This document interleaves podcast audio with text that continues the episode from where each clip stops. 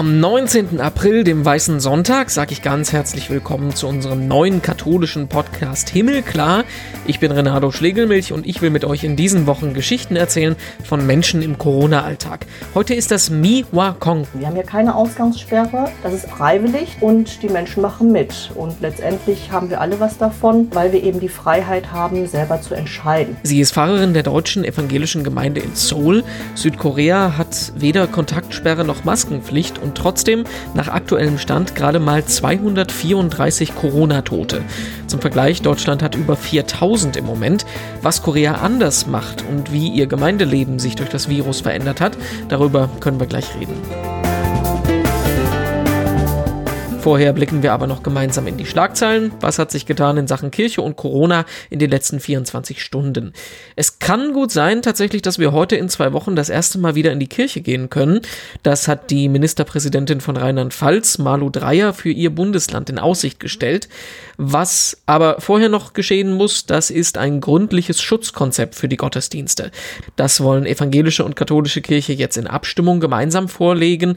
Bezieht sich zwar alles jetzt nur auf Rheinland-Pfalz, aber zum Beispiel NRW-Ministerpräsident Laschet, der hat heute Ähnliches gesagt. Also es ist nicht unwahrscheinlich, dass es tatsächlich der 3. Mai werden wird, der Tag, an dem die Kirchen wieder aufmachen in Deutschland. Eigentlich wären heute in den Gottesdiensten ja die Erstkommunion feiern für die Kinder dran. Viele Bischöfe, die wenden sich deshalb mit Botschaften an die Kommunion Kinder und spenden Trost. Unter anderem auch der Erzbischof von Bamberg, Ludwig Schick, mit dem haben wir ja gestern hier gesprochen im Podcast. Er hat gesagt, die Kommunion macht Menschen gütig und barmherzig und das sind auch wichtige Eigenschaften, um die Corona-Zeit zu überstehen.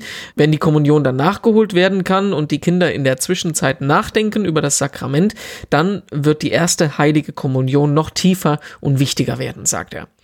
Öffentliche Ostergottesdienste sind ausgefallen, auch für die orthodoxen Christen, die an diesem Wochenende das Hochfest der Auferstehung feiern.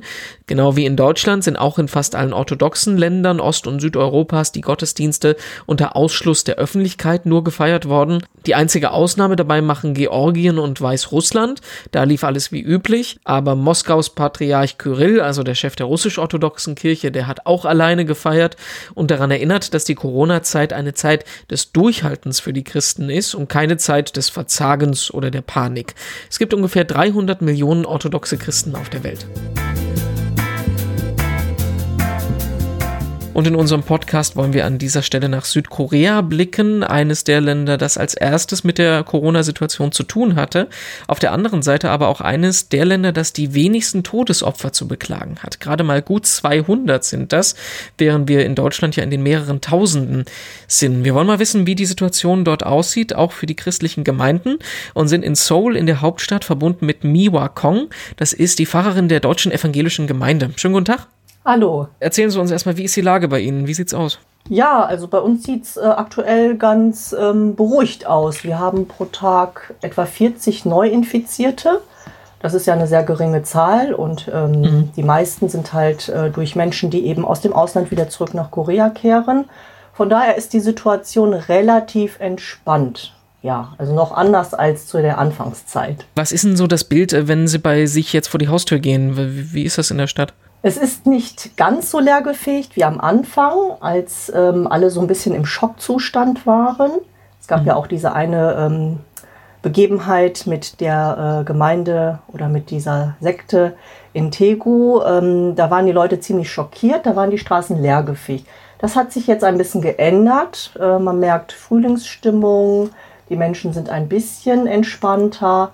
Ähm, es ist es ist halt eine Metropole. Also es ist gar nicht möglich, dass hier gar nichts los ist. Ähm, mhm. Aber es ist schon anders als der Alltag sonst, ja. Das heißt? Restaurants sind nicht mehr so voll. Ähm, sonst äh, gibt es einfach immer Menschenmassen. Ähm, auch die Straßen sind ein bisschen weniger gefüllt, habe ich den Eindruck. Ähm, auch die öffentlichen Verkehrsmittel werden auch nicht mehr so viel genutzt. Also die Menschen versuchen, sich schon möglichst zu Hause aufzuhalten, weil sie ja auch beispielsweise Homeoffice machen und zu Hause arbeiten. Ähm, mhm. Von daher weniger Leben auf der Straße. Ja, als sonst. Sie klingen aber relativ entspannt jetzt so in der Situation gerade. Naja, es bleibt einem erstens nichts anderes übrig, mhm. Sorgen mhm. zu machen. Ähm, finde ich, ähm, da startet halt meistens ein Kopfkino. Und nach so vielen Wochen gewöhnt man sich auch ein Stück weit an die Situation. Es wird dann, ähm, ja, ich will jetzt nicht sagen Normalität, aber man hat sich so ein bisschen daran gewöhnt. Sie sind ja irgendwie, ich glaube, so anderthalb Monate vorweg ungefähr. Bei Ihnen ging das alles so Ende Januar los, richtig? Ja, ich würde mal sagen, so um die Karnevalszeit ging das bei uns hier los. Das heißt, Sie sind seitdem auch dann alle jetzt quasi zu Hause in Isolation? Nicht ganz so extrem. Also bei uns ist ja das Interessante, ähm, es gibt eine Empfehlung der Regierung, möglichst zu Hause zu bleiben und die Leute halten sich daran. Auch was die Maskenpflicht anbelangt, halten sich die Menschen daran. Und dadurch, dass ähm, sie sich freiwillig daran gehalten haben, ist auch, äh, war es nicht nötig, dass hier irgendwelche strengeren Maßnahmen durchgesetzt werden mussten. Wir haben hier keine Ausgangssperre. Das ist alles mhm. freiwillig, dass wir zu Hause sind. Und die Menschen machen mit. Und letztendlich haben wir alle was davon, ähm, weil wir eben die Freiheit haben, selber zu entscheiden. Was aber auch nicht immer einfach ist. Also es hat immer so sein Für und Wider. Ähm, denn ich finde, jedes Mal in Einzelsituationen ist der einzelne Mensch jetzt gefordert, mit der Freiheit auch verantwortlich umzugehen. Ne? Treffe ich mich jetzt mit der und der ähm, Person oder lasse ich es lieber sein? Also die Entscheidung muss, äh, liegt halt bei der Einzelperson und das hat auch so sein Für und Wider. Es ist, ist ja die, die, die Frage, die sich die äh, ganzen Zeitungen in den Medien hier jetzt stellen, ist, warum funktioniert das bei Ihnen? Auf der einen Seite haben Sie ja China auch in der Nähe, die ja natürlich mit ihrem Staatssystem ganz anders vorgehen können.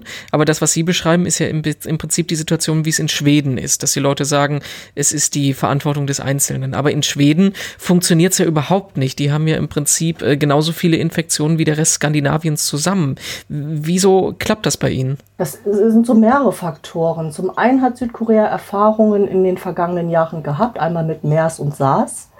Das mhm. heißt, Südkorea war dadurch ähm, geübt, mit so einer Situation umzugehen. Und sie haben halt aus ihren Fehlern sozusagen gelernt. Also es hat einen Trainingseffekt gegeben. Und ähm, mhm. das macht erst einmal viel aus. Und ähm, ja, das eine ist, ähm, es ist halt ein demokratisches System und wir leben hier Demokratie. Und das ist faszinierend, das einfach so zu beobachten, dass sich die Menschen daran halten. Wir hatten ja jetzt auch Wahlen am Mittwoch. Mhm. Ähm, und Korea ist natürlich äh, kollektiv organisiert. Ne? Also es ist weniger so äh, das Individuum, wie wir es in europäischen Kontexten kennen oder auch aus Deutschland. Ähm, Korea, die Bevölkerung ist immer auf die Gemeinschaft hin orientiert. Und aus Rücksicht macht man viele Dinge. Also weniger der Einzelne, ähm, das Individuum äh, spielt da eine Rolle, sondern die Gruppe. Und da gibt es natürlich auch den Gruppendruck. Also was zum Beispiel auch bei der Maskenpflicht äh, so eine Sache ist. Das heißt, da wird man dann komisch angeguckt, wenn man keine Maske trägt. Genau, quasi. genau. Also mhm. das ist als Europäerin sehr komisch. Wir sind ja überhaupt mhm. nicht gewohnt, eine Maske zu tragen, auch äh, wenn wir krank sind. Aber hier sind die Koreaner das in verschiedensten Zusammenhängen schon gewohnt. Wenn sie krank sind, tragen sie eine Maske immer, um den mhm. anderen nicht mhm. anzustecken, schon vorher bei anderen Krankheiten. Ähm, wegen der Feinstaubsituation wird hier oft eine Maske getragen. Und wenn man das nicht macht, und es gibt ja hier dieses äh, Tracking, also wo nachverfolgt werden kann, was eine infizierte Person alles gemacht hat in den vergangenen Tagen. Also in welchem. Gebäude man sich aufgehalten hat, äh, was man alles besucht hat, welche Orte. Und wenn da ähm, die Person keine Maske aufhatte, dann gibt es Unruhe. Also dann äh, gibt es richtig Ärger von der Gruppe. Das ist ja auch was, was ähm, das mit dem Tracking, das wird ja bei uns in Deutschland auch diskutiert, ob wir das mit einer App oder so aufs Handy bekommen können. Das haben sie wahrscheinlich dann auch auf dem Handy, ne? Ja, also wir kriegen immer Informationen, wenn bei uns im Viertel äh, jemand ja. infiziert ist. Und dann kann man auf einen Link klicken und weiß, aha, wo hat die Person, war sie in dem Kaufhaus, war sie vielleicht bei meinem Zahnarzt, ähm, mhm. sodass man selber nachverfolgen kann, äh, besteht die Gefahr, dass ich mich eigentlich auch nochmal testen lasse. Und sie, äh, das Testen ist bei Ihnen auch ähm, möglich, ne? Das war ja äh, in Korea so ziemlich das erste Land, das wirklich massenhaft Tests für große Teile der Bevölkerung gemacht hat. Genau, genau. Haben, haben Sie das auch schon? Also haben Sie sich selber testen lassen? Nein, bisher hat sich ähm, nicht die Situation ergeben, dass ich sage, ich müsste mich testen lassen. Aber Sie hätten die Möglichkeit quasi dazu. Genau, genau. Okay. Dann lassen Sie uns mal gerade drauf schauen. Sie sind ja ähm, Pfarrerin der Deutschen Evangelischen Gemeinde. Äh, wie sieht denn das mit dem Gemeindeleben, mit den Gottesdiensten im Moment aus? Ja, das hat sich natürlich äh, ganz schön stark gewandelt. Ähm, wir bieten keine Gottesdienste mehr an. Bei uns hier in dem Land äh, war es ja ausgerechnet so eine Sekte, äh, die zu Masseninfektionen geführt hat. Wenn ich das richtig in Erinnerung habe, gab es eine Person, die dann letztendlich 7000 ähm, mhm. angesteckt hat. Und äh, dadurch mussten wir als Kirchen einfach noch vorsichtiger sein, weil dann oft doch alles unter ein, äh, ja, unter einen Mantel sozusagen gesteckt wird. Und mhm. ähm, es gab dann die Empfehlung der Regierung, äh, möglichst äh, Gottesdienste nicht stattfinden zu lassen. Und wir haben uns ähm, von Anfang an daran gehalten. Es ähm, fiel uns nicht leicht, die Entscheidung, aber die katholische Kirche ähm, hat da recht schnell reagiert, also die katholische koreanische Kirche. Mhm. Und äh, einige andere Kirchen auch, dass wir gesagt haben, ähm, lass uns vorsichtig sein, gerade wenn wir hier als Ausländer äh, Gottesdienste feiern, äh, dass wir nicht einfach in einem äh, schlechten Licht nachher dastehen. Und so ähm, waren wir am Anfang ein bisschen schockiert, wussten nicht, wie gehen wir jetzt mit der Situation um, haben jetzt aber ähm, online Live-Gottesdienste äh, angefangen. Äh, per. Zoom ähm, und da können sich Menschen sonntags ähm, einschalten um 18 Uhr unserer Zeit, 11 ähm, Uhr deutscher Zeit äh, was auch seinen Charme hat. Und wir feiern dann gemeinsam über Bildschirm äh, Gottesdienste und haben das jetzt an Ostern auch äh, beispielsweise mit einem äh, Abendmahl auch gemacht. Also wir werden innovativ und kreativ. Wie machen Sie das dann, äh, Zoom-Abendmahl? Wie läuft das? Ähm, ja, jeder äh, hat seinen Wein und sein Brot parat, natürlich, zu Hause.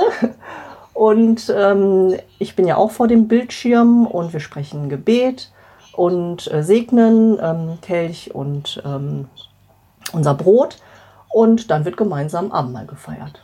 Es ist vielleicht nicht so die klassische Version, wie wir es sonst machen. Wir nennen es auch Agape-Mahl, ähm, mhm. sodass, sodass es eine Einladung ist, was wir auch im ökumenischen Kontext kennen, wo wir gemeinsam dann Agape-Feier miteinander feiern können, auch wenn es kein richtiges Abendmahl in dem Sinne ist.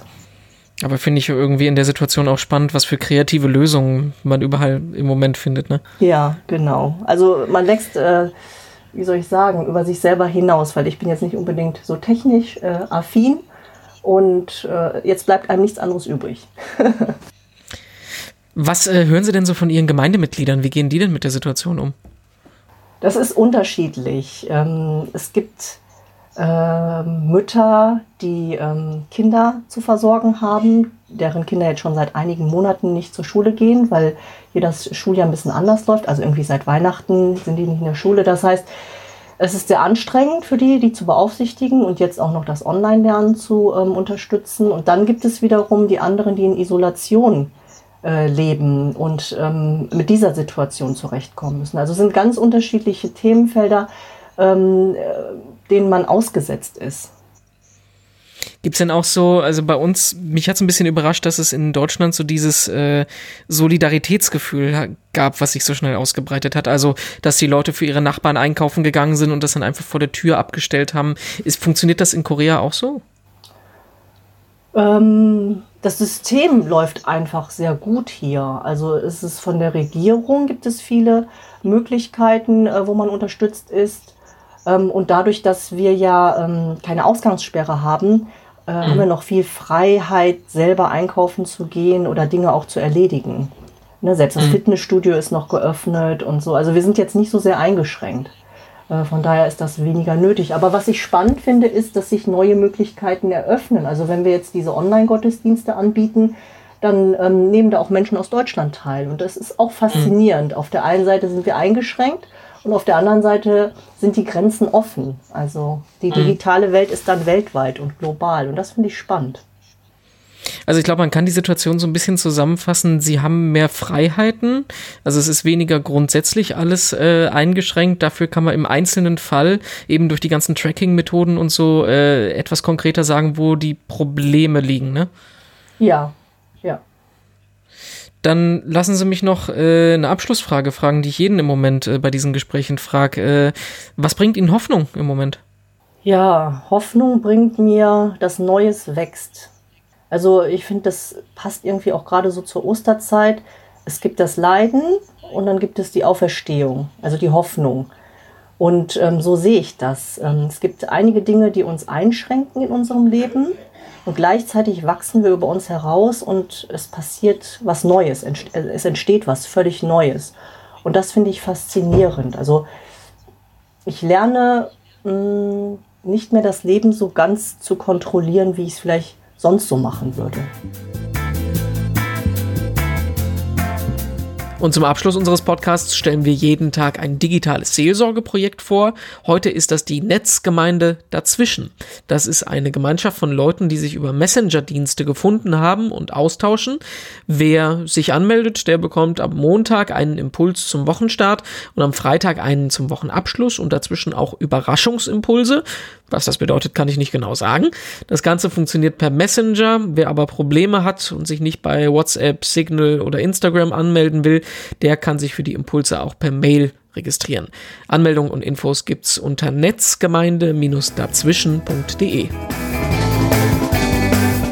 Ja, und wir sind auch schon eine kleine Netzgemeinde hier im Himmelklar Podcast. Ne? Ich sag's ganz ehrlich, ich freue mich sehr, dass ihr dabei seid und zuhört und wir diesen Weg durch die Corona-Zeit gemeinsam gehen können.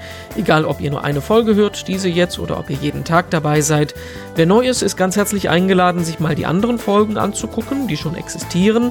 Da sprechen wir zum Beispiel mit den Bischöfen Koch, Oberbeck oder Oster. Wir sprechen mit einer Krankenschwester auf der Corona-Station. Wir holen uns Eindrücke aus Rom und Jerusalem. Und auch für die nächsten Tage und Wochen haben wir vieles Spannendes geplant. Morgen zum Beispiel, da sprechen wir im Himmelklar-Podcast mit Nina Odenius. Bahnfahrten mache ich gar nicht mehr mit öffentlichen Verkehrsmitteln. Wenn, dann gehe ich nur noch raus zum Spazieren oder Besorgungen machen oder so. Aber eigentlich versuche ich das weitestgehend zu vermeiden. Nina ist blinde Journalistin und dieser neue, ungewöhnliche Alltag bringt für sie nochmal ganz andere Herausforderungen Herausforderungen mit sich. Welche, das hört ihr dann morgen. In der Zwischenzeit könnt ihr unsere Homepage besuchen. Himmelklar.de heißt die. Auf Facebook und Instagram findet ihr uns als Himmelklar Podcast, auf Twitter als Himmelklar-Pod. Unser Hashtag heißt dementsprechend auch Hashtag Himmelklar, darüber können wir kommunizieren. Sonst erreicht ihr mich auch jederzeit auf den sozialen Netzwerken als Renato Joachim. Ja, und morgen, dann hören wir uns hier wieder im Podcast. Bis dahin, tschüss, alles Gute und eine schöne neue Woche.